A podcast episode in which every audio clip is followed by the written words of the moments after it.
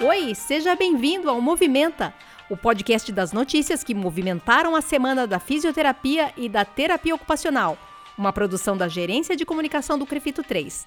Esta é a edição número 1, 2 de março de 2020. Na edição de hoje você vai saber que um laboratório de Sorocaba negou a realização de uma radiografia de coluna a um paciente porque o pedido era de uma fisioterapeuta e não de um médico. Também vamos trazer informações importantes para você sobre o que as autoridades brasileiras de saúde estão recomendando a respeito do enfrentamento ao coronavírus, o Covid-19, que já tem confirmação de caso e dezenas de outros suspeitos aqui no Brasil vai saber que o Crefito 3 está concluindo um projeto que até o final do mês vai estar ativo e que vai mudar a forma como você se relaciona com o conselho e que vai facilitar ainda muito a sua vida. No quadro Mais Ética, por favor, a gente vai ouvir o conselheiro do Crefito 3, Luiz Fernando de Oliveira Moderno, falando sobre a publicidade nas mídias sociais. E no quadro Feito para Você, a gente resgata uma entrevista sobre o registro de fisioterapeutas e terapeutas ocupacionais na categoria de microempreendedor individual, o conhecido MEI. A apresentação do podcast é minha, Mônica Farias, jornalista, e nessa primeira edição está comigo o Túlio Fonseca, gerente de comunicação do Conselho. Tudo bom, Túlio? Tudo bem. A Gabi tá de férias e eu tô por aqui. Cobrindo. Valeu. Exatamente. Então vamos começar? Bora lá.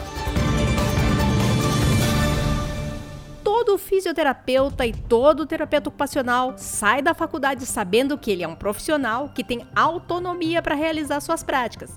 E dentre essas práticas, todos eles sabem que podem solicitar exames para acompanhar a evolução dos seus pacientes. Os profissionais sabem, mas parece que os laboratórios não. É, esse caso que a gente vai relatar agora foi denunciado ao Crefito 3 em janeiro, mas ainda está repercutindo por aqui e ainda não recebeu uma solução final. Uma fisioterapeuta de Sorocaba solicitou a uma paciente dela a realização de uma radiografia de coluna total. Com o pedido da fisioterapeuta em mãos, ela foi até um laboratório, mas no balcão de atendimento já disseram que não iam poder fazer o exame. E por quê? Porque o pedido de exame, exame particular, que fique bem claro, só seria aceito se fosse carimbado e assinado por um médico. Então, o que a gente vê por aqui são dois problemas. Primeiro, o inconveniente para o paciente que marcou o exame, compareceu ao laboratório e recebeu um não podemos fazer, bem na cara dele. Perdeu tempo. Em segundo lugar, para o paciente, onde é que ficou a credibilidade do profissional que solicitou o exame? O que, que passou na cabeça desse paciente?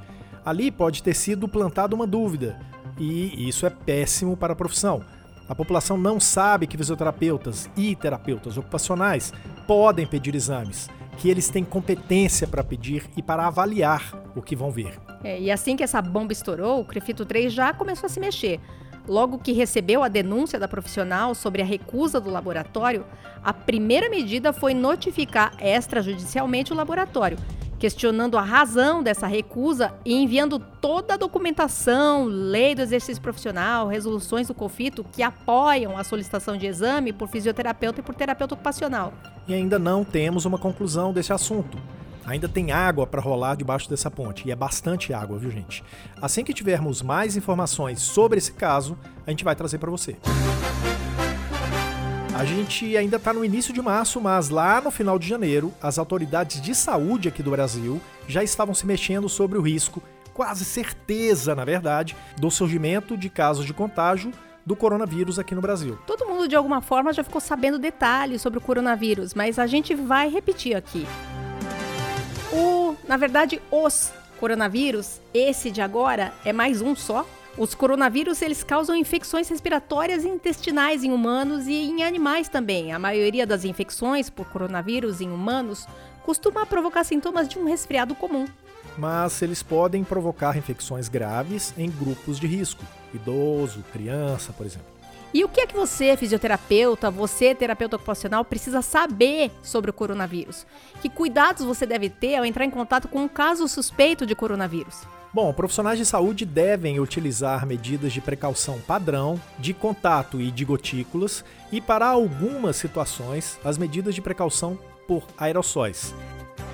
Porque a transmissão em instituições de saúde como hospitais também pode ocorrer, aliás, já ocorreu com casos relatados na China e na França, por exemplo. É, e a transmissão ocorre principalmente por meio das gotículas que a pessoa infectada produz quando tosse ou quando espirra. Foi também identificada a transmissão por pacientes que passaram por procedimento de vias aéreas, e aí a gente está falando diretamente para o pessoal da respiratória, para o pessoal da terapia intensiva. Porque os procedimentos em vias aéreas é o dia a dia deles, né? Então, pessoal, não vacilem. Utilizem as medidas de precaução padrão, de contato e de gotículas, máscara cirúrgica, luvas, avental não estéreo e óculos de proteção. Para a realização de procedimentos que gerem aerosolização de secreções respiratórias, como aspiração de vias aéreas ou indução de escarro, medida de precaução por aerossóis, como uso de máscara N95. E a partir de hoje, 2 de março, o Ministério da Saúde está abrindo um canal, um número de telefone 136, com conteúdo específico sobre o novo coronavírus, tanto para cidadão quanto para profissional de saúde. E você, fisio TO, como profissional de saúde, também faz parte desse esforço para orientação e educação dos seus pacientes e das pessoas que estão no seu entorno sobre as medidas de prevenção, que devem ser quais? Bom, vamos lá. Lavar as mãos frequentemente com água e sabonete por pelo menos 20 segundos. Até tem um lance de cantar o parabéns a você, é, né? tá bem famosinho Enquanto... esse negócio, né? Sim. E isso não vira meme, devia virar, né? Podia. Ficou claro que o meme não é de sacanagem, né? Não. De jeito nenhum, ele é educativo. Se não houver água e sabão, usar o desinfetante para as mãos à base de álcool. 2. Evitar tocar nos olhos, nariz e boca com as mãos não lavadas. Evitar contato próximo com pessoas doentes ficar em casa quando estiver doente, cobrir a boca e o nariz ao tossir ou espirrar com um lenço de papel e jogar esse lenço no lixo, óbvio, né? Limpar e desinfetar objetos e superfícies tocados com frequência. Se você precisar de mais informações, o site do Ministério da Saúde está atualizando diariamente os dados sobre o coronavírus. O site é saude.gov.br.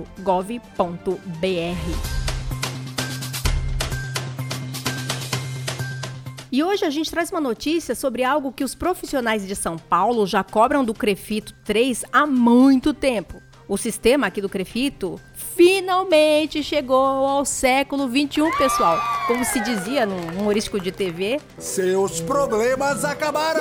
E olha, não é deboche não. É, não é mesmo. A Mônica tem razão. Você, profissional que precisa acessar o sistema do Crefito 3 para gerar seu boleto de anuidade ou que já precisou de uma declaração do Crefito 3 ou de qualquer outro documento, sabe que o processo, em comparação a serviços bancários, para viagens e até mesmo alguns prestadores de serviço público, Aqui no Crefito, isso ainda tá na era jurássica, né? É, mas isso vai mudar até o final de março, né, Túlio? Vai mudar para melhor. No final do mês, o Crefito vai colocar no ar um sistema que vai permitir a profissionais realizarem 99,9% dos serviços que o Crefito oferece presencialmente.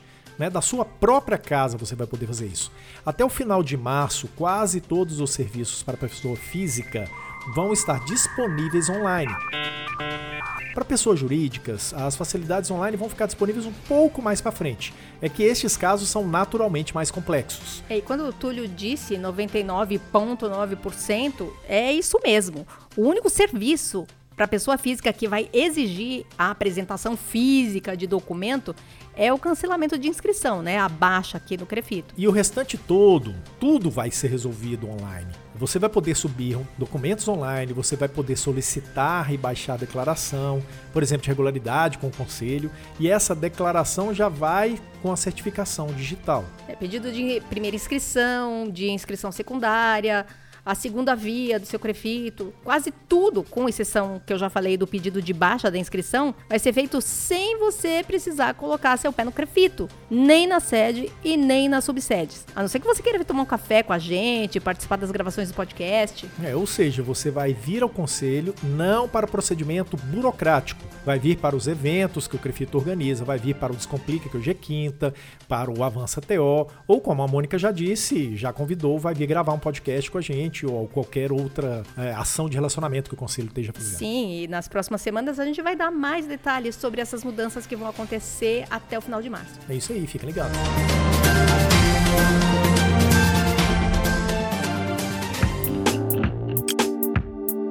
E não é porque você, que é dono de uma clínica ou tem um consultório próprio, que vai ignorar o seu código de ética para fazer divulgação do seu serviço, né?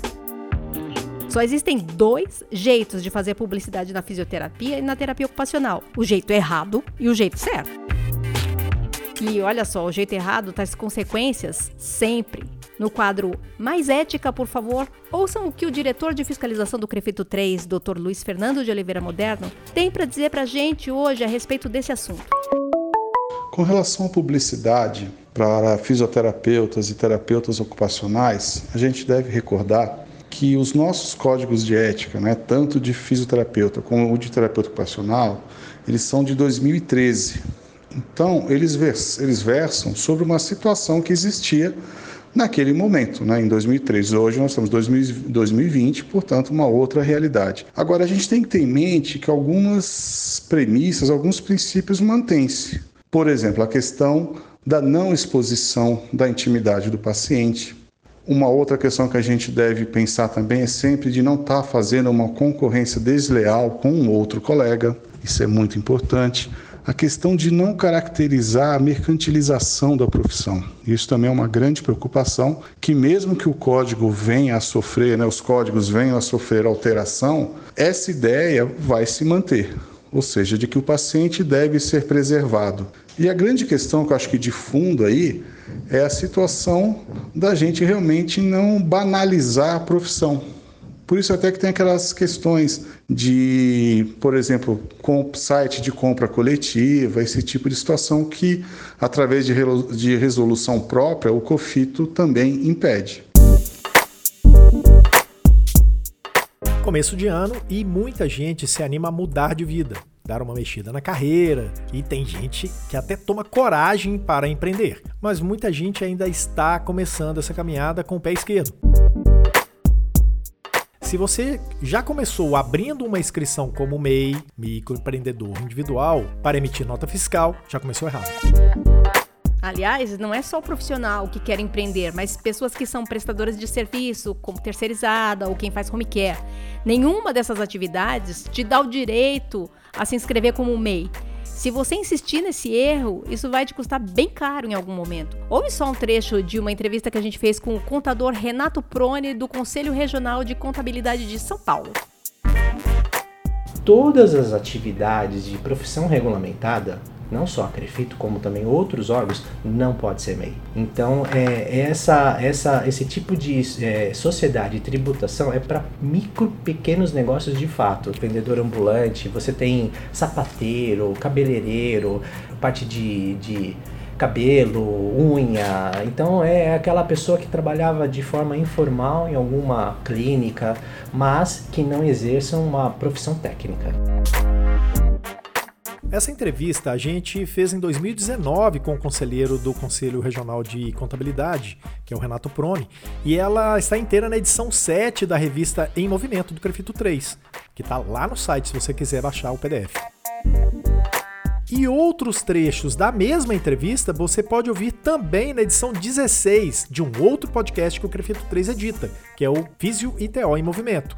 O podcast você encontra no Spotify, no YouTube, no Deezer, no Google Podcasts e em vários outros tocadores. Esse conteúdo, gente, é sempre feito para você. Gente encerra essa edição do podcast Movimenta, que traz as notícias mais importantes da semana dos fisioterapeutas e terapeutas ocupacionais.